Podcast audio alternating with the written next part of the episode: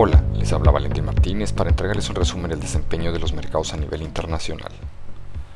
Los mercados bursátiles registraron un buen desempeño durante la semana, periodo que estuvo marcado por la publicación de favorables datos de actividad, noticias en torno al manejo de política monetaria de la Reserva Federal e incorporación en los precios del anuncio de un nuevo paquete de desarrollo en infraestructura por parte de Estados Unidos.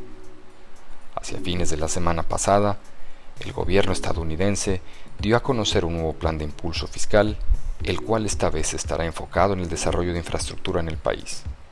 Con esto, el impulso de más de 2 trillones de dólares será destinado a infraestructura vial, agua potable, tecnología, investigación y desarrollo para el sector. De igual forma, en la semana se conocieron diversos indicadores de confianza empresarial, destacando la fuerte alza en Estados Unidos respecto del sector manufacturero confianza de los inversionistas en Europa y de servicios en China. Sin embargo, los indicadores vinculados al mercado laboral europeo, si bien con mejoras, aún se mantienen rezagados, denotando el menor nivel que presenta la actividad de la región.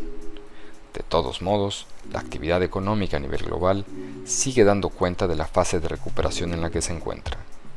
En cuanto a la inflación, en China se publicaron indicadores de precio al consumidor y de producción los que dan cuenta de la tendencia creciente que se observa en la inflación a nivel global. Sin embargo, el presidente de la Reserva Federal ha vuelto a mencionar que esta tendencia se caracterizaría por su temporalidad, al mismo tiempo que la institución volvió a destacar en la minuta de su última reunión la intención de mantener sus estímulos por un periodo prolongado. Así, los mercados registraron en general variaciones positivas, con la excepción de Japón y Europa emergente. De hecho, el anuncio de la OPEP de una mayor producción de petróleo generó una baja de más de 3% en el valor del crudo, lo que mermó el desempeño de las bolsas altamente expuestas a esta materia prima, como es el caso de Europa emergente. En cuanto a los mercados desarrollados, el Standard Poor's 500 de Estados Unidos finalizó la semana con un alza superior a 2%, en parte explicado por los nuevos planes fiscales de infraestructura, mientras que el Reino Unido anota una variación similar gracias a las medidas de desconfinamiento que ha comenzado a aplicar su gobierno. En los emergentes, destaca la fuerte alza de Latinoamérica de más de 4% medida en términos de dólares, región que se ha mantenido rezagada en materia de retornos durante el año actual. Durante la próxima semana, se darán a conocer una serie de indicadores de actividad de gran relevancia para los mercados.